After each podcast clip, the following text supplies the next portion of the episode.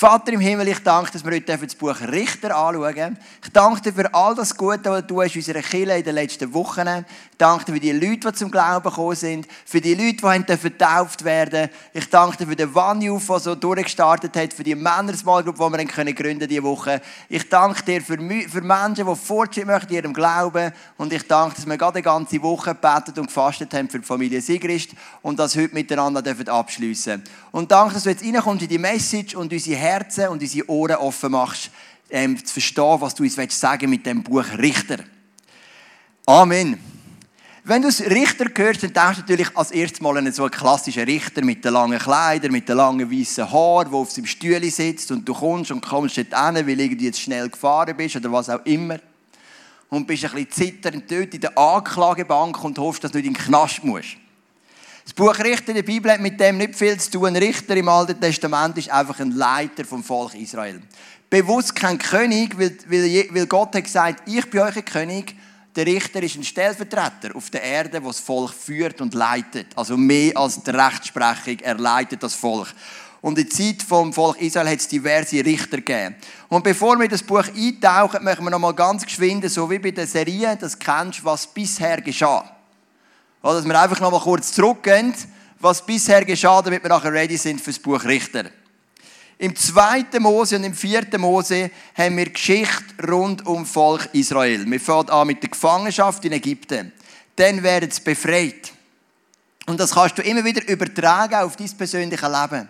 Nachher gehen sie durchs Rote Meer, was sich teilt, und das ist ein Bild für die Taufe. Also nach der Befreiung kommt Taufe.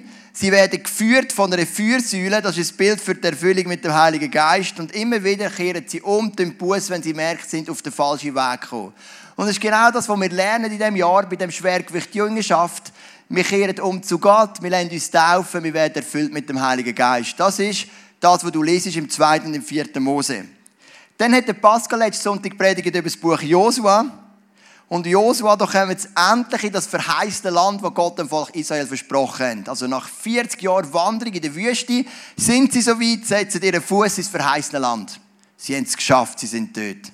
Das Buch Josua lernt, übersetzt auf unser geistliches Leben, die Ankunft im verheißenen Land, Heiligung, das heißt, unser Leben immer wieder auszurichten nach dem Jesus, immer wieder alles auszuräumen, was nicht, was uns von Gott trennt und es lernt uns eben auch in unserem Leben, unsere Finden immer wieder zu vertreiben.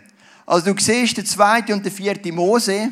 Warum die zweite und vierte? Weil dritte und fünfte Mose sind einfach Gesetze. Aber zweite und vierte Mose zeigen Gefangenschaft, Befreiung, Umkehr, Taufe. Und Josua ist dann der Moment, wo du tauft bist, du kommst ins verheißene Land und du lernst in dem verheißenen Land zu leben. Du tust deine Finden vertreiben. Und dann kommt das Buch Richter. Das Buch Richter erklärt uns das Leben als Kind Gottes, nachdem deine ersten Schritte mal gemacht sind. Ich habe euch ja vor zwei Wochen erzählt, wir haben eine Wohnung gefunden, hier in Kriens. Im 1. August ziehen wir ein, ist gerade neben dem ICF, also neben dem ICF fünf Minuten zum Laufen. Und wenn du ja eine neue Wohnung hast, dann musst du diverse Sachen zuerst erledigen.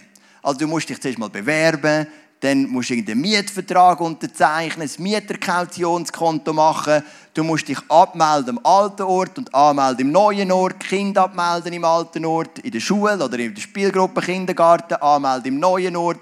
Dann haben wir den Levin abmelden vom Fußballclub in Zug ähm, und dann haben wir ihn angemeldet im Fußballclub in Kriens. Und so gibt es ganz viel zu tun. Dann musst du ein Putzequipment zusammenstellen fürs Putzen und ein Zügelequipment fürs Zügeln. Das machst du alles voraus.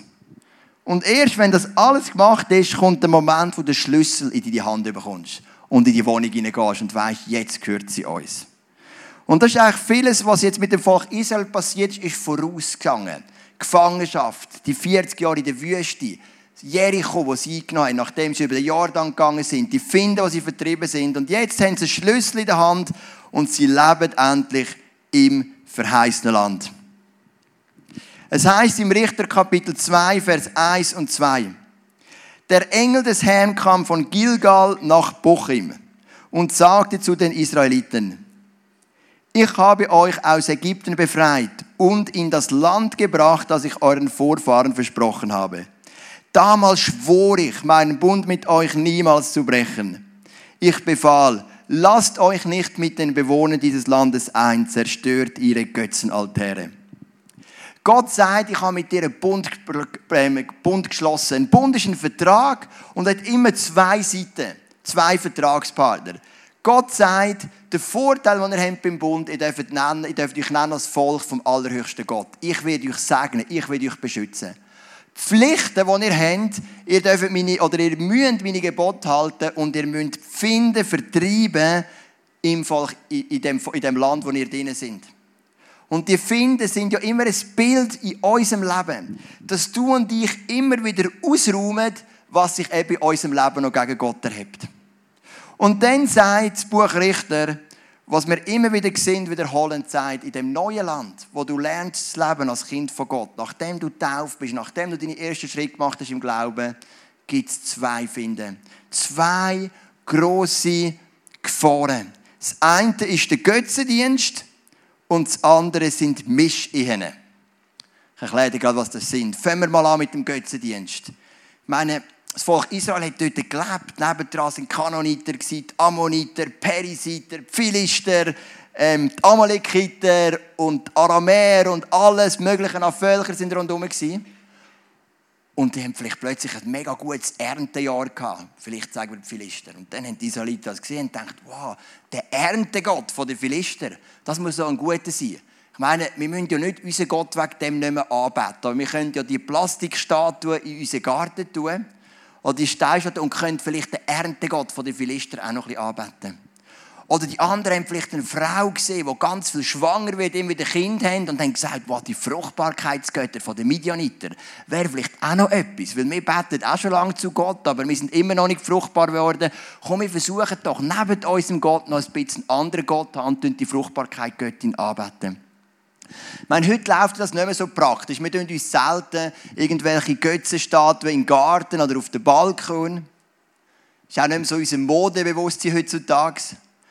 Aber was wir oft machen, ist, dass wir Götzen in unserem Leben, die uns wichtiger sind als Gott. Und das ist immer Götzendienst, wenn Gott nicht Nummer eins ist.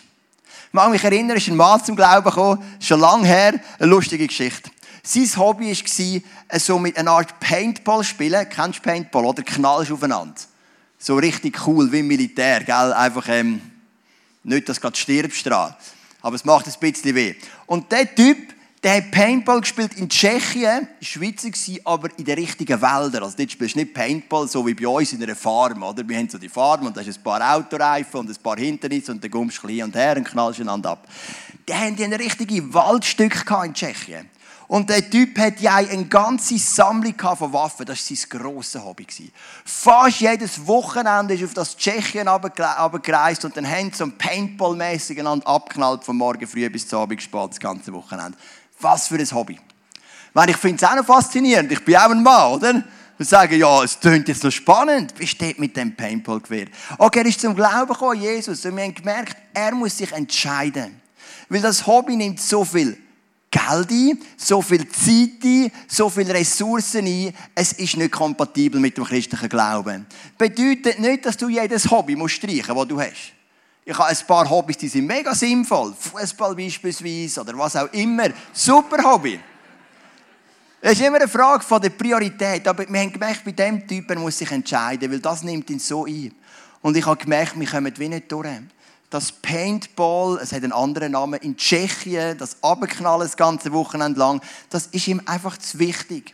Und er ist nicht in die Kille, er, er hat sein ganzes Geld dort investiert, hat nicht ins Reich Gottes gegeben, also hat sein Herz immer an sein Hobby gehangen. Bis der Moment kam, wo man gemerkt hat, er kommt immer weiter, weiter, weiter vom Glauben weg. Das ist die eine Gefahr. Das ist Götzendienst. Und die zweite Gefahr, wo Gott darauf hinweist im Buch Richter für, die, für das Volk Israel, das jetzt dort lebt, in dem Land, was sie sich schon lange gewünscht haben, das sind Mischehen. Mischehen bedeutet, der Israelit heiratet eine Midianiterin, eine Amalekiterin, eine Philisterin, eine Perisiterin, eine Babysitterin, was auch immer. Es gibt ja ganz viele Varianten von diesen Iterinnen, oder? Oder auch eine Frau, die einen Mann heiratet. Das geht ja auf beide Seiten. Und Gott hat gesagt, das ist nicht akzeptabel, das geht nicht. Und jetzt kommt eine ganz spannende Frage, die mir die Leute oft stellen. Sie sagen, Joel, ich liebe Jesus. Und es gibt einen Mann oder eine Frau, die gefällt mir mega. Aber es gibt ein Problem. Sie ist nicht so oder er ist nicht so Jesus orientiert. Er liebt jetzt einfach mal mich. Aber ich habe eine Idee. Ich werde ihm den christlichen Glauben vorleben und eines Tages wird er sagen, Halleluja, Amen, ich lasse mich taufen und ich gehe auch in das Leben mit Jesus. Ist das nicht eine geniale Strategie? Ist es nicht? Ist es nicht. Aus meiner Sicht nicht. Und ich erkläre dir, warum. Nehemiah 13, Vers 26. Salomo, der König von Israel, lud schwere Schuld auf sich wegen seiner heidnischen Frauen. Dabei gab es keinen so großen König wie ihn.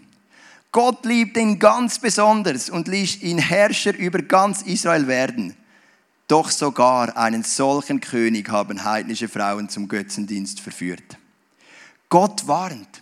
Und es ist ganz interessant, dass Gott immer wieder sagt, du wirst dein Herz verlieren, wenn du dich für eine Frau oder einen Mann entscheidest, von anderen Gott arbeitet. Und du denkst, warum? Gott ist doch stärker als der Götz von den Midianiter, Perisiter, Kananiter, Babysitter, was auch immer. Gott ist doch stärker. Wieso wird ich mein Herz verlieren und nicht sein Herz können gewinnen? Es ist ganz einfach. Es ist der Unterschied zwischen Kurzfristigkeit und Langfristigkeit. Stell dir Folgendes vor: Du bist 18. Das haben die meisten für schon hinter euch. Die müsst jetzt eigentlich im Wanjuf sagen, wo gerade auf der anderen Seite ist. Stell dir vor, du bist 18. Du bist jung. Und dann kommt einer zu dir und sagt, hey, du hast etwas gewonnen, ein Jahr, eine Weltreise, die ein ganzes Jahr geht. Und dann sagst du, wow, und dann zeigen sie dir Bilder von Hotels, von den schönsten Stränden auf der Welt und sagen, das ist deine Weltreise, die hast du gewonnen. Und du denkst, yes, so cool. Alles finanziert, inklusive Taschengeld für den Ausgang, jeder Flug, jedes Hotel, alles. Du denkst, yes. Aber dann schauen sie sich an eine kleine Einschränkung. Die Weltreise liegt für dich parat, wenn du 70 bist. Dann sagst du dir, oh 70, ich bin 18, ich kann mir nicht mal vorstellen, wie es ist, wenn man 30 ist. Das habe ich auch mal gedacht. Wenn man 50 ist, habe ich schon gar kein Bild mehr, aber 70, das ist ja ewig. Und dann schaut dich die gleiche Person an und sagt, hey, ich gebe dir eine Alternative. Zeigt dir wunderschöne Bilder, wunderschöne Strand, wunderschönes Hotel, Taschengeld, das beste Essen und sagt, du darfst morgen auf eine Weltreise für einen Monat. Was wählst und der 18-Jährige sagt, ich gehe lieber jetzt auf eine Weltreise. Ist ja klar, 70, das ist ewig. Sorry, 70. Ich überlege doch nicht mit 18, was ist mit 70? Und er sagt, vergiss es. Ich nehme den Monat, ich gehe morgen und ich freue mich drauf. Und genau so funktioniert es. Gottes Sagen hat immer eine längerfristige Perspektive. Und eine Beziehung aufzubauen nach biblischen Prinzipien hat immer eine längerfristige Perspektive in Bezug auf Ehrlichkeit, in Bezug auf Reinheit, in Bezug auf Finanzen, in Bezug auf so viele Punkte. Und wenn du mit einem Menschen zusammenkommst, der das Fundament nicht hat, wird er dich können verführen zum kurzfristigen Sagen, wo, der, wo eigentlich letztendlich immer ein Instrument ist vom Find kurzfristig zu sagen, ja, Sex sofort, jetzt zusammen in die Ferien und so weiter und so fort. Das hat so viel Vorteil. Wenn du die biblischen Prinzipien außer Acht lässt für den Moment. Aber längerfristig kehrt sich der Segen immer in einen Fluch. Und darum weiß Gott, nicht die Menschen, die sie werden heiraten, von den Philister, Kananiter und so weiter, werden zum Glauben kommen an lebendigen Gott, sondern unsere Leute werden das Herz verlieren an sie weil es einen Unterschied gibt zwischen kurzfristigem und langfristigem Sagen. Und das ist das Zweite, was das Buch Richter ganz stark davor warnt. Im Richter 3, Vers 5 und 6 heißt es, die Israeliten lebten mitten unter den Kananiten, Hediter, Amoriter, Perisiter, Hiviter und Jebusiter. Sie vermischten sich mit diesen Völkern und dienten ihren Götzen. Also genau das ist passiert, wo der Richter warnt oder wo Gott im Buch Richter warnt. Sie haben Götzen angebetet und sie haben sich vermischt. Und Gott sagt, es gibt einen Preis von der Nachfolge. Und der ist in einem gesunden Maß auch Absonderung. Sein Leben geht zur Verfügung keine anderen Götzen anzubeten und sich auf der Beziehungsebene, was ja nicht bedeutet, dass du keine Freunde haben darfst, die nicht an Jesus glauben, das ist sogar wichtig, aber nicht in Ehe einzugehen, das ist das, was uns Buchrichter lernt. Im Buchrichter sehen wir einen Kreis, der sich siebenmal wiederholt. Also siebenmal die gleiche Abfolge ist noch interessant. Ein Circle, ein Kreis, der sich siebenmal wiederholt.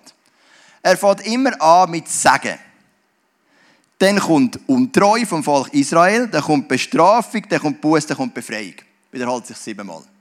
Sagen, Untreu, Bestrafung, Buß und Befreiung. Und dann geht es wieder von vorne an. Wir gehen mal die einzelnen Punkte durch. Wir fangen mal an mit dem Sagen. Richter Kapitel 2, Vers 6 und 7.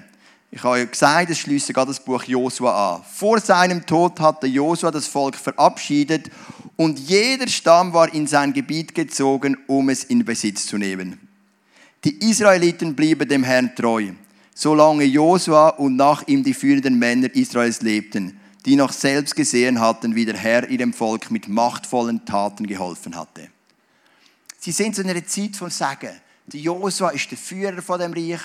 Sie erobern Stadt für Städte, sie nehmen das Land ein, sie haben vieles im Überfluss, die Ernten sind gut. Es ist eine Zeit vom Segen, eine Zeit von Ruhe und eine Zeit vom Frieden. Und das ist das Herz von Gott. Gott möchte dich segnen. Wir erleben so viel Segen. Was wir erlebt haben, wo wir haben beten für die Familie Sigrist, das ist für mich ein Segen. Ich bin so stolz auf eine Kirche, die eine Woche lang fastet und betet, für ein Ehepaar unter uns. Und vielleicht bist du da und du fragst dich, ja, hätte das echt auch für mich gemacht? Weißt du, ist die Antwort. Wenn du dich zu dieser Kirche zählt, hätten wir es auch für dich gemacht. Wir würden auch für dich eine Woche fasten und beten. Weil es ist ein Segen, das Gott uns gibt, einander zu lieben, füreinander da zu sein, sich selber zurückzunehmen und für andere einzustehen. Manu hat mir gestern ein WhatsApp geschickt. Ich lese es euch geschwind vor. Also jetzt nur persönlich an mich geschickt. Ich mache es jetzt ein bisschen öffentlich. Gell, das darf ich. Hallo Joel. Herzlichen Dank für diese starke Woche. Sie übrigens gerade während der Tiernummer habe ich das bekommen im Zirkus. Hat mich gerade gut abgelenkt. ich habe so viele ermutigende Worte, Karten und Bibelverse erhalten. Das habe ich schon krass gefunden, weil der Auftrag, den wir euch gegeben haben, also Auftrag, ist ja freiwillig zum Mitmachen, wenn ja 60 Leute haben ja einen Doodle-Link sich eingetragen, war einfach zu beten. Aber sie hat noch Wort bekommen, Karten, Bibelvers.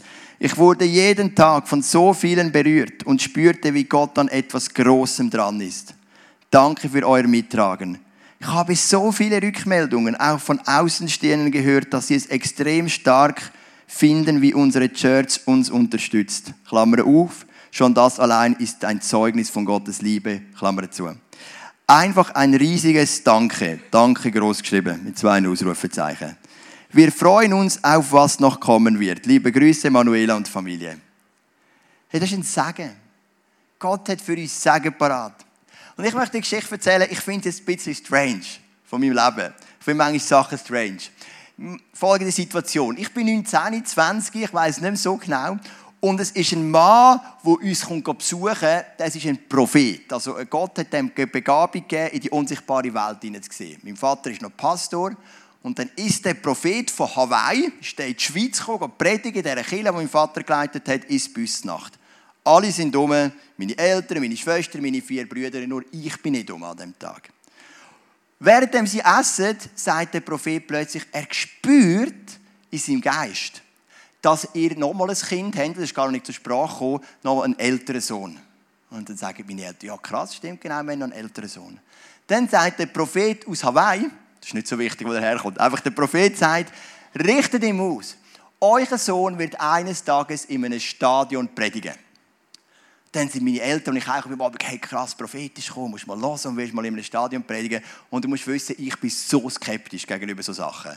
Also ich weiß, es ist ein eine Schwäche von mir. Ich bin jetzt nicht der, der sagt, ja, Halleluja und so, sondern ich denke, das hat wahrscheinlich tausend anderen auch gesagt. Aber es ist gleich irgendwo in meinem Herz, ist es hängen geblieben. Dann sind die Jahre ins Land gezogen. Das Broadway ist zwar schön, aber das Stadion würde ich es jetzt nicht nennen. Und auch im ISF Zug könnte jetzt auch nicht sagen, ich habe dort in einem Stadion predigt, obwohl es so halbrund angeordnet ist. Vielleicht, wenn man es jetzt ganz gross würde sehen, könnte man es da durchgehen lassen. Und dann habe ich eine Anfrage bekommen für ähm, Mitte Mai. Und sie haben mich gefragt, ob ich einen Input machen in einer so größeren Evangelisation, wo ganz viele Gemeinden zusammen machen in Thun. Dann habe ich gedacht, das klingt immer gut tun, jetzt viele grosse Gemeinden, Evangelisation, ich bin dabei. Ich habe von meiner Geschichte erzählt, von unserem Kind, das wir verloren haben und wie es Gott dort durchgetragen hat, so wie ich es im ICF gemacht habe. Dann bin ich auf das Tun gefahren und wo ich reinkomme, komme ich in ein Eishockey-Stadion. Und ich habe predigt in einem Eishockey-Stadion. Und es hat so viele Menschen gehabt. Und dann ist mir der Mann wieder in den Sinn aus Hawaii. Und ich habe gedacht, wow, was für ein Segen ist es, mit Gott unterwegs zu sein. Es ist nur ein Beispiel. Es Sagen, Gott möchte dich segnen und Gott segnet dich. Schon nur, dass du ein Teil sein von dieser Church, ist ein riesiges Segen für dein Leben. Also ich finde es so, auf jeden Fall. Mir geht es so. Ich meine, ja Gottes Kinder, nicht meine, aber ich empfinde es als ein riesiges Segen. Und Gott möchte dich segnen. Und so hat Gott auch das Volk Israel gesegnet zur Zeit der Richter. Aber das Volk ist Gott immer wieder untreu geworden, weil sie entweder andere Götzen angebetet haben oder auf, Mischehen, so auf die Mischehen eingegangen sind. Das sind immer die zwei Gründe. Und so heißt es, als von seiner, also vom Josua-Generation keiner mehr lebte, gab es eine neue Generation, die den Herrn weder kannte noch wusste, was er für Israel getan hatte. Sie taten, was dem Herrn missfiel. Sie dienten anderen Göttern. Die Josua, die Generation, die hat Gott erlebt, aber die nächste Generation hat Gott nicht mehr direkt erlebt. Das kennst du vielleicht auch von deiner Großmutter, die hat, ja, früher, da war noch alles besser. Gewesen. Oder dann sind die Gebetsübungen noch voll gewesen, wenn die Gemeinde betet haben. Dann sind die Leute da gekommen und alle sind gekommen auf den Knien und so weiter. Gell? Das kennst du vielleicht auch nicht. Ähm, und die Generation hat nicht mehr gewusst von Gott und sie ist Gott untreu geworden. Also der zweite Teil von dem Kreis Sagen und Treu, wo sich siebenmal wiederholt. Dann ist Bestrafung gekommen. Und ich möchte dir eine Liste zeigen, da, wie kreativ Gott ist von der Bestrafung. Er hat das Herz zurückgewinnen von seinem Volk und hat es zugelassen, dass andere Völker gekommen sind. Mal hat er die Aramäer geschickt, mal die Moabiter, mal die Kananiter, mal die Amalekiter, mal die Midianiter, mal die Philister, mal die Ammoniter. Kennst du das Spielrisiko? wo so Armeen hast, wo kannst du die Welt erobern. Dann hast du manchmal auch ein Land und so ein paar Länder rundum und du überlegst, von welchem Land greife ich heute an. Oder? Das ist das Bild von Gott. Heute schicken wir auch ein bisschen die Aramäer, heute schicken wir auch ein bisschen die Moabiter, die Kanoniter sind auch schon lange nicht gekommen. Und so hat er schon geschaut. Äh, wenn das Volk untreu ist, hat es zugelassen, dass sie erobert oder plündert worden sind von einem anderen Volk.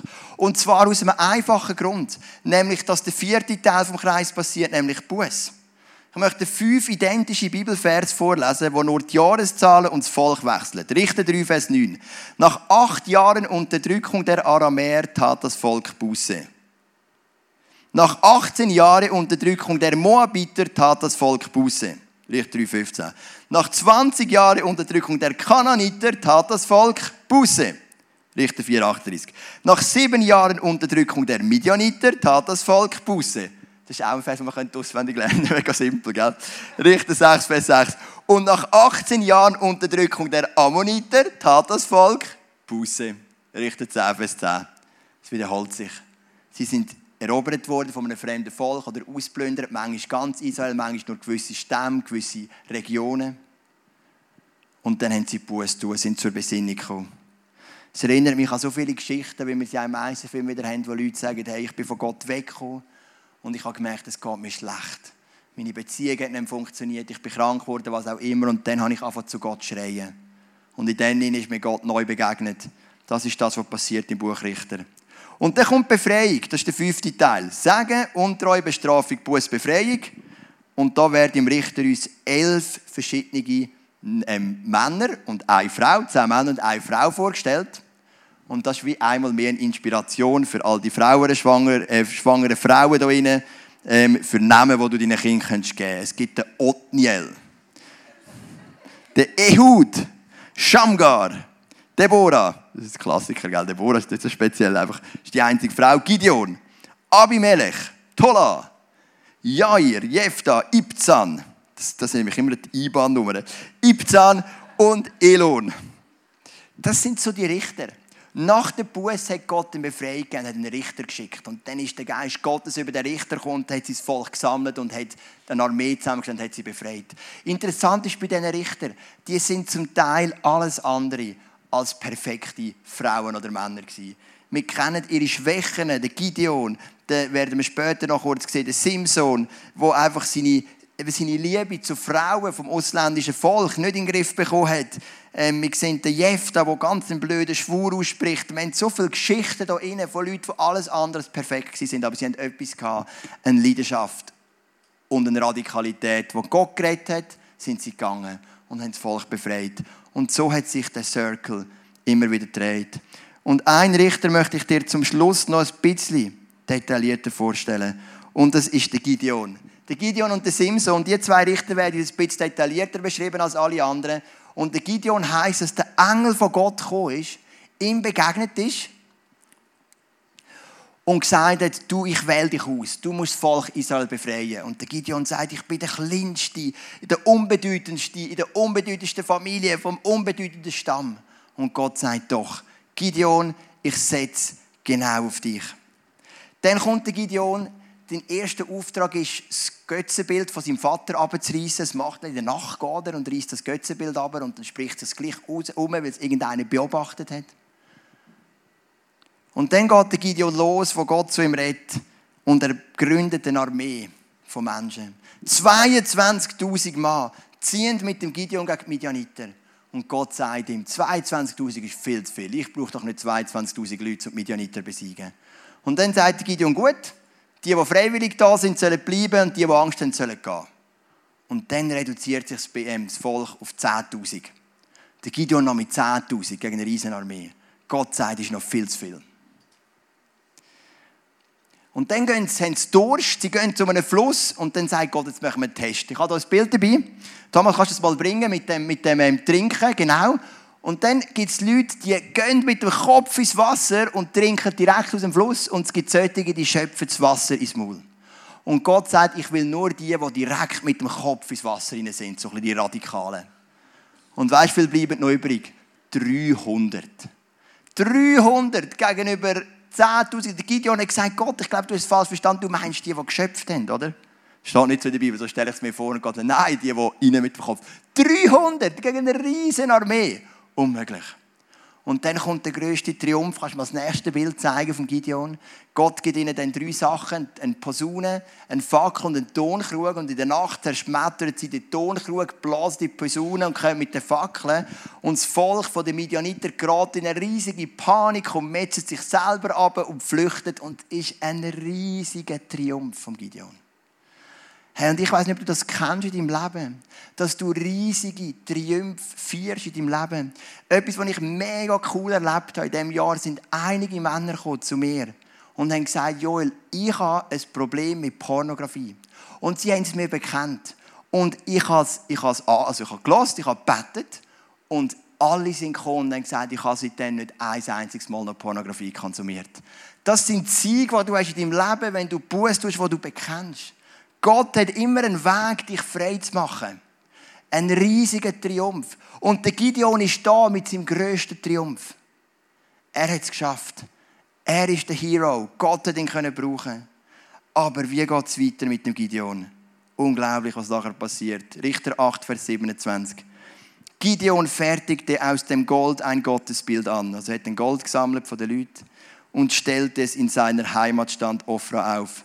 Es wurde ihm und seiner Familie zum Verhängnis.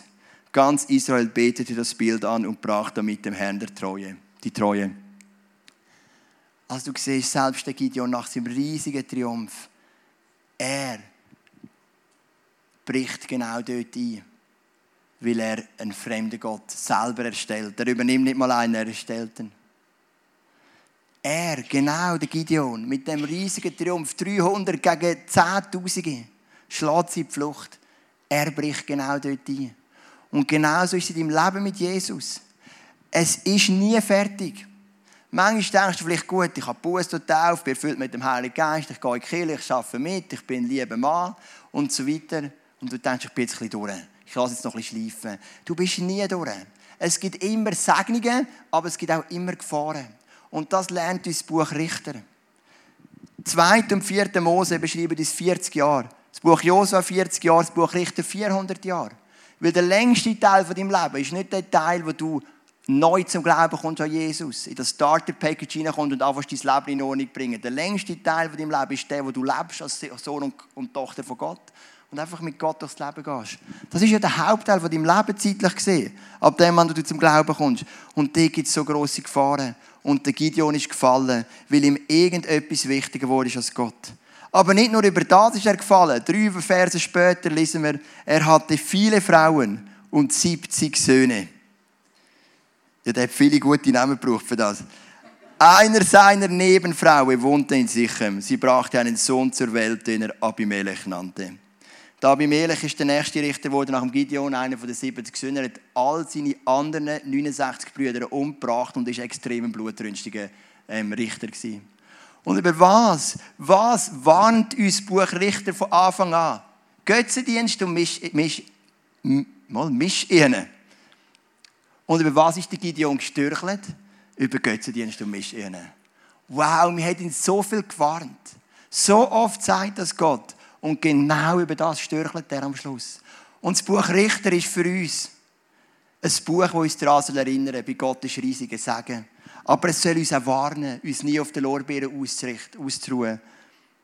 Nie etwas Wichtiger zu werden lassen Jesus. Und unsere Beziehungen ganz reine Sache zu machen. Drei Lehren aus dem Buch Richter. Erstens, du glaubst an einen Gott, der es liebt, dich zu segnen. Das ist die erste Lehre. Gott liebt dich zu segnen. In dem Moment, wo das Volk Israel gehorsam war, heisst, sie haben fruchtbare Ernten gehabt. Es war Ruhe und Frieden. Es war Segen. Gott liebt dich zu segnen. Das ist sein Wunsch. Zweitens, Segen setzt ein ungeteiltes Herz voraus. Gott erwartet nicht einen Siebensieg oder einen Siebensieg wo alles kann und alles weiß. Was Gott erwartet, ist ein Mann eine Frau, die ihm mit ungeteiltem Herz sind, wo nichts wichtiger ist als Gott. Und die dritte Lehre, wenn du voll versagst, dann gibt es ein Mittel. Und das heißt, Buß nimmt dem Fink Kraft in deinem Leben und führt dich zurück in die Segenslinie. Wenn wir den Circle anschauen, von Segen und Untreue, dann ist das etwas, was wir manchmal auch erleben in unserem Leben. Der dritte Punkt, Bestrafung, erleben wir nicht mehr, weil Jesus ist gestraft wurde an unserer Stelle. Wir erleben noch Konsequenz von unserem Handeln. Das ist klar, wenn wir jemanden anliegen und er findet es aus, ist er verletzt. Aber die Bestrafung hat Jesus trägt. Buß braucht es natürlich immer noch. Und dann kommt die Befreiung und wir kommen zurück in die Segenslinie. Und das ist die Lehre aus dem Buch, aus dem Buch Richter. Wir können es zusammenfassen mit dem Fußballbuch von Levin. Ich weiß nicht, vielleicht, wenn du ein Kind hast, dann haben vielleicht deine Kinder auch da Fußballbilder gesammelt. Ich habe jetzt hier gerade Nordirland aufgeschlagen. Und du merkst, wir haben die meisten Kleber bis aufs Nummer 330, den Conor McLaughlin. Also wenn jemand von euch den die noch hat, kann er mir gerne nächsten Sonntag, bin in der Ferien, übernächsten Sonntag mitbringen. Conor McLaughlin Nummer 330. Was will ich sagen? So ein Fußballbüchlein kannst du sammeln, sammeln, sammeln und irgendwann hast du es voll. Im Normalfall, mir jetzt nicht ganz, aber fast, du hast es voll. Und ein Buch kannst du nehmen und lesen und du hast es voll. Du kannst einen Film schauen und irgendwann bist du fertig. So viele Sachen. Wir können uns vorbereiten für die Wohnung. Irgendwann haben wir den Schlüssel in der Hand und wir sind drinnen. Du kannst das Auto voll tanken, dann ist es voll. Und dann ist es wieder leer und du tankst wieder voll. So viele Sachen kannst du abschliessen. Kannst du zu einem Ende bringen. Aber es gibt einen Irrtum in unserem Leben, wenn wir denken, wir haben unsere Beziehung zu Gott, unser Leben mit Gott schon abgeschlossen. Wir haben den Schritt gemacht und wir vegetieren jetzt noch ein bisschen vor uns hin. Das ist die grösste Gefahr. Und das zeigt das Buch Richter. Dein Heft mit Jesus auf deinem Lebensweg ist nie voll bis du vor Jesus stehst und ins ewige Leben eingehst. Und bis dorthin hat Gott so viele Segnungen parat, aber es hat auch so viele Gefahren. Und darum darfst du wach bleiben und dein ungeteilte Herz immer wieder dem Gott anstrecken. Komm, wir stehen doch miteinander noch auf. Und wir beten dafür, dass die Lehre aus dem Buch Richter unsere Woche, wo wir jetzt hineingehen, prägen Vater im Himmel, ich bitte dich einfach für mich. Mega simpel für ein ungeteiltes Herz. Ungeteilt meint, dass das Herz dich mit niemandem muss teilen muss. Dass du es Nummer eins bist in meinen Gedanken. Dass du es Nummer eins bist in meinen Taten. Dass du es Nummer eins bist in meiner Zeiteinteilung und in meinen Finanzen. Dass du Nummer eins bist, wenn ich meine Begabungen einsetze. Dass du einfach mein Nummer eins bist und dass kein Götz in meinem Leben wichtiger wird als du. Ich bitte dich für nicht mehr als für das ungeteilte Herz wo dir dient. So wie Maria, wo der Engel Gabriel kam und gesagt hat, du wirst ein Kind gebären. Es wird Jesus, es wird der Retter sein. Wie sie gesagt haben, mit mir kannst du rechnen. Ich bin dabei. Einfach mit dieser ungeteilten Hingabe. Und ich glaube, das Gebet beten viele heute mit mir mit. Frauen, Männer vom Eisen Luzern, die in dieser Kirche sind. Und die sagen, hey, Gott, ich möchte auch das ungeteilte Herz. Der Buchrichter hat so viele Warnungen drin von, von diesen Richtern, die so gut angefangen haben, aber ob es der Gideon ist, der Jephtha oder auch der Simson, sie alle sind gestürzt am Schluss. Es sind mehr gestürzt, als gut geendet haben. Wir haben Deborah, wir haben Samuel, die gut geendet haben, aber die meisten sind gestürzt. Weil sie es nicht durchgezogen haben. Weil sie irgendwann den grossen Sieg hatten und nachher sich ausgeruht haben und nicht gemerkt haben, was es für Gefahren gibt. Aber wir möchten unseren Lauf mit dir vollenden und wir möchten nicht stürzen. Und wir möchten nicht zulassen, dass irgendetwas wichtiger wird als du. Wir möchten uns nicht zulassen, dass Unreinheit in unsere Beziehungen hineinkommt, was im Buch Richter die zwei Hauptgegner sind vom geistlichen Leben, sondern wir möchten es durchziehen. So wie es in Deborah oder wie es in Samuel, zwei andere Richter, die wir jetzt nicht angeschaut haben, wie sie es durchgezogen haben bis zum Tod. Danke, dass wir jetzt einfach nochmal eine Zeit haben von zwei Songs, wo wir einfach unser ungeteiltes Herz dir von ganzem Herzen hinstrecken. Amen.